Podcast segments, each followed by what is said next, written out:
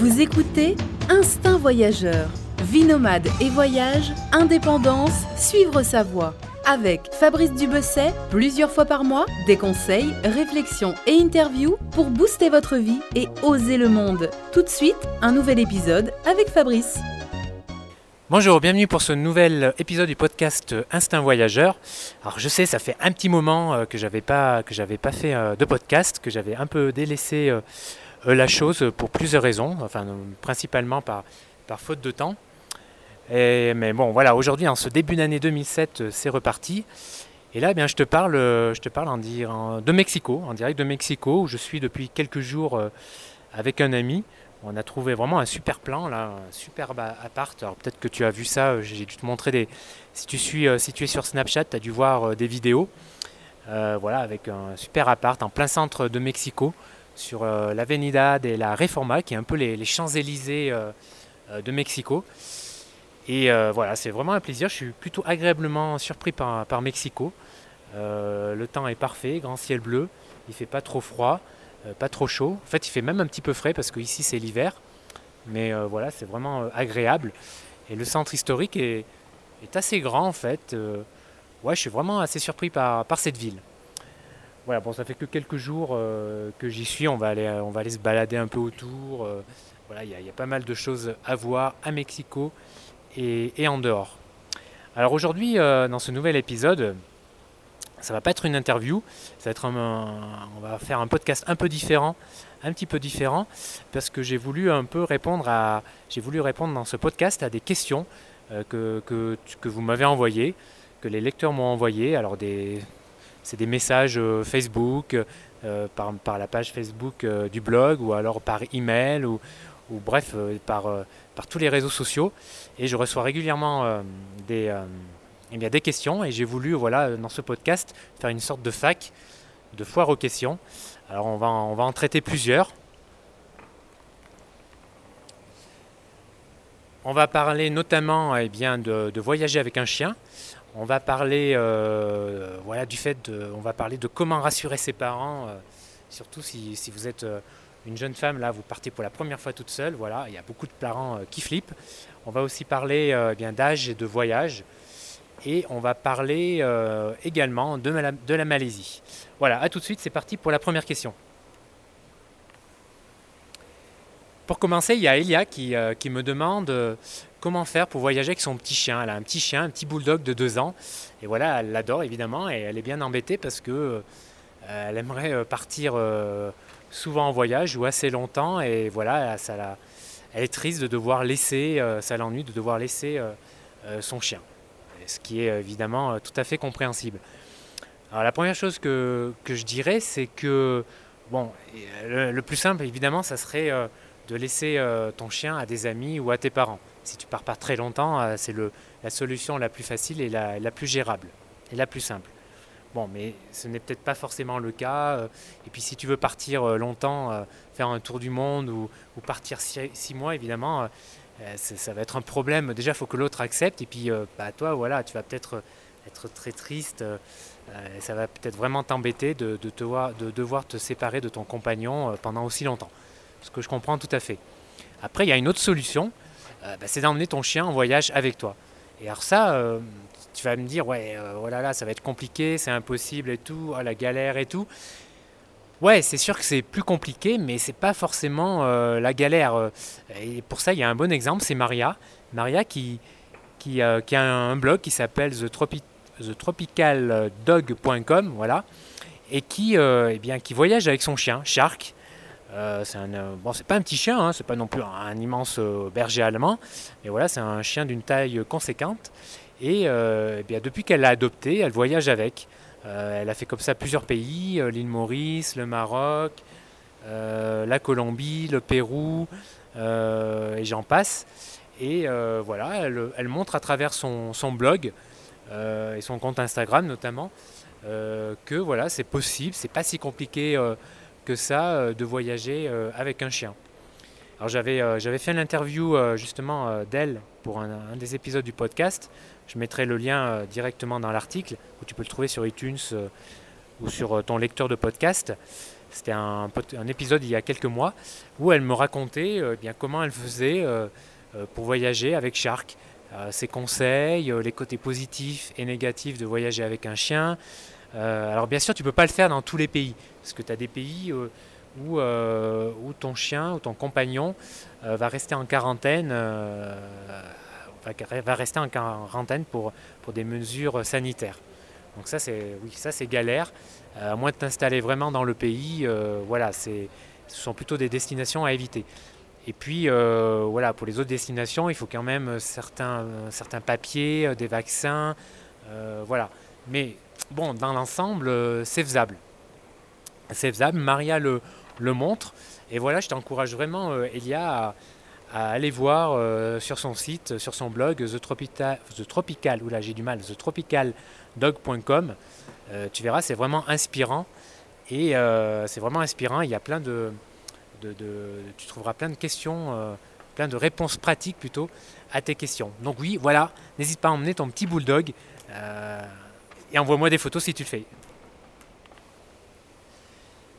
La deuxième question, elle nous vient de Sophie, qui me demande euh, voilà, est-ce que tes conseils euh, euh, sont utiles également pour les moins jeunes? Alors Sophie, elle ne dit pas son âge, je ne sais pas si elle a, si elle a 40 ans ou 80 ans, donc je ne sais pas ce qu'elle entend vraiment par, par moins jeune, mais oui, d'une manière générale, oui, tous, tous, les conseils que vous trouvez sur, sur Instinct Voyageur, le fait de voyager en indépendance, sac à dos, dormir chez l'habitant, faire du couchsurfing, du stop, bref, tous les, tout plein de conseils pour voyager d'une manière plus proche euh, de la population et, aussi également euh, euh, des conseils pour voyager moins cher, eh bien oui, il n'y a pas, a pas d'âge, l'âge n'est pas un obstacle. je pense que l'âge, à part bien sûr si vous avez des problèmes de santé, hein, on met de côté tout ça, on est d'accord, mais si vous êtes en bonne santé, l'âge c'est plus un, prétexte ou, un obstacle que l'on se, met, dans la tête. parce que j'ai croisé plein de, gens qui voyagent seuls ou en couple à tout âge, 50, 60, 70 ans, et euh, qui voyageaient en sac à dos. Et euh, bah voilà, visiblement, c'est pas un problème pour eux. Alors bien sûr, on bouge peut-être moins, moins souvent, on reste peut-être plus, euh, plus longtemps dans un endroit, on est plus dans le slow travel, et peut-être qu'on va prendre voilà, des logements un peu plus chers parfois parce que souvent on a besoin de plus de confort, on a moins d'énergie. Mais voilà, globalement, on peut tout à fait voyager en, indépendant et en sac à dos. Et à tout âge. Et euh, je me rappelle notamment à chaque fois qu'il y a cette thématique, je pense toujours à, ce gars que j'avais rencontré au Cambodge euh, il y a quelques années. Et euh, je l'avais rencontré à une terrasse d'un restaurant. Et euh, bah voilà, le gars, il avait quand même. J'engage la conversation avec lui et le gars, il me dit voilà, j'ai plus de plus de 80 ans, voilà, plus de 80 ans, et c'est son premier, son premier, son premier, hein, tenez-vous bien, son premier voyage seul en sac à dos à l'autre bout du monde. Voilà, plus de 80 ans. Et j'avais trouvé ça génial. J'avais trouvé ça vraiment inspirant, génial, que même à, voilà, on dit souvent qu'avec l'âge, on a, devient un peu plus peureux. Voilà, et c'est vrai, je pense globalement. C'est pas pour, pas pour ça que la plupart euh, qu'il y a beaucoup de gens qui ont tendance à voter vraiment à droite euh, avec l'âge. Bon, bah, ça c'est un autre débat, mais voilà, j'avais trouvé ça euh, super, assez incroyable à son âge d'être parti, voilà, d'avoir fait un petit saut dans l'inconnu tout seul et d'avoir osé comme ça partir. C'est pas seulement une question de partir à l'autre bout du monde, mais c'est sa façon de le faire alors qu'il l'avait euh, visiblement jamais fait. Donc j'avais trouvé ça super et il avait l'air vraiment, je vous rassure, hein, il, avait, vraiment l'air de bien le vivre. Donc voilà, franchement chapeau à lui. C'est un, un, c'est un bel exemple, euh, c'est un bel exemple qui montre que voilà, euh, à tout âge c'est possible. il y a un autre exemple, c'est André Brugirou. Alors André Brugirou, c'est un grand voyageur, il, a, il voyage depuis 50-60 ans.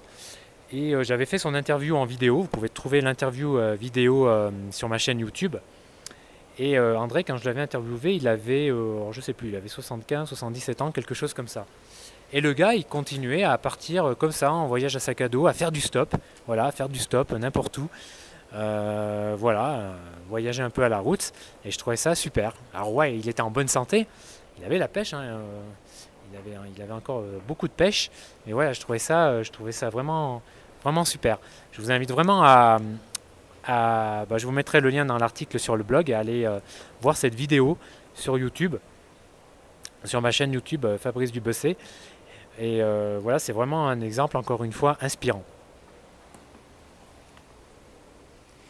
Ensuite, Samuel, Samuel me demande, me pose la question est-ce que la Malaisie vaut le détour? Bah oui, Samuel, absolument. La Malaisie, c'est vraiment une destination euh, voilà, de premier plan en Asie du Sud-Est. Et euh, bah, si tu as l'occasion euh, de passer dans le coin, n'hésite pas à y aller. moi, j'y suis allé deux fois il y a quelques années. Et bah, j'ai plein de, bons souvenirs. Et la Malaisie, alors la il y a, je dirais, il y a plusieurs, points forts. Plusieurs points forts pour la Malaisie. C'est d'abord ces îles. les îles, par exemple, sur la Malaisie. Alors il y a deux Malaisies, il y a la Malaisie, la péninsule là, et la partie sur l'île de Bornéo. Et euh, la Malaisie, c'est un point fort euh, pour, les, îles paradisiaques. Et notamment, si tu aimes la plongée, bah, c'est un petit paradis. Par exemple, sur la, péninsule, tu as les îles euh, Perhentian et les îles Tioman, qui sont des spots bah, super, populaires pour la plongée. Moi-même, j'avais passé mon, paddy niveau 2 sur les îles Perhentian, et c'est vraiment un de mes plus beaux souvenirs. En plus, vraiment, j'adore les îles Perhentian. C'est deux petites îles, tu vois, tu n'as pas de route, donc pas de voiture, pas de moto, pas de trafic, pas de bruit. C'est vraiment, euh, ouais, c'est vraiment paisible. C'est vraiment deux petites îles absolument sublimes. Et pour la plongée, voilà, c'est vraiment un petit régal. Moi, j'avais préféré d'ailleurs les îles Perhentiennes aux îles Tioman, qui sont plus grosses, plus touristiques. il y a déjà du bitume, tu vois, c'est déjà un peu différent. Ensuite, la Malaisie, bah, c'est aussi ses parcs naturels. Tu as, un, immense parc naturel au centre du pays, et euh, tu as notamment ce qu'on appelle le Jungle Train. Donc, c'est un train qui traverse la péninsule du nord, du nord-est, qui, va jusqu'à Malacca. Et le train, bah, comme son nom l'indique, traverse, traverse la jungle et, euh, des coins sauvages du pays. C'est un peu route, c'est vraiment, euh, tu peux t'arrêter. Euh, le, Jungle Train dessert plusieurs stations, tu peux t'arrêter. Et je, te recommande vraiment de, faire ça, c'est un petit, un petit trip bien sympa. En plus, moi j'adore les, trains, donc ça a été un petit régal. Ensuite, la Malaisie, bah, c'est le point fort de la Malaisie, c'est aussi des villes coloniales comme Penang, ou comme Malacca. Et voilà, c'est des villes euh, qui ont leur charme, des, villes, des vieilles villes, notamment Malacca. Et euh, ouais, encore une fois, c'est des villes qui, veulent, qui valent le détour, rester là 2-3 jours à, se balader, à découvrir la ville euh, et ses quartiers. Et c'est vraiment un enchantement. Ensuite, un des gros points forts de la Malaisie, de la Malaisie c'est sa gastronomie. Parce qu'en fait, je ne sais pas si tu sais, mais la Malaisie, tu as à la fois, c'est une population assez, en fait, as, en gros, tu as les Malais, tu as une grande part aussi de Chinois et tu as une grande part d'Indiens. Et évidemment, bah, tout ça se traduit euh, dans la nourriture aussi. Ce qui fait qu'en Malaisie, eh bien, tu peux, euh, tu peux te, régaler avec la cuisine euh, bah, locale, tu peux te régaler avec la cuisine chinoise et la, cuisine indienne. moi, j'adore la cuisine indienne en plus, donc je peux te dire qu'en Malaisie, je me suis régalé. J'ai rarement vu autant de plats différents euh, que l'on pouvait se mettre dans le ventre. Bref, chaque jour presque je mangeais quelque chose de différent. Donc vraiment la, Malaisie, euh, la Malaisie c'est top. Voilà, j'oublie encore certainement euh, d'autres choses, mais quand je pense à lorsqu'on me demande la question est-ce que la Malaisie vaut le détour, c'est vraiment ces quatre points auxquels je pense. Donc voilà, Samuel, n'hésite pas à aller en Malaisie. le coût de la vie est pas est largement accessible. Alors c'est un peu plus cher de mémoire que des pays comme le Cambodge ou le Laos ou encore la Thaïlande même peut-être l'Indonésie. Quoique, en tout cas, c'est plus cher que le Laos et euh, le Cambodge. Mais bon, voilà, ça reste largement accessible et tu peux largement euh, voyager euh, pour pas grand-chose. Donc voilà, si tu as l'occasion et, le temps, en fait, puisque c'est plutôt ça la question finalement, n'hésite pas à passer par la Malaisie, tu vas te régaler. Enfin, dernière question.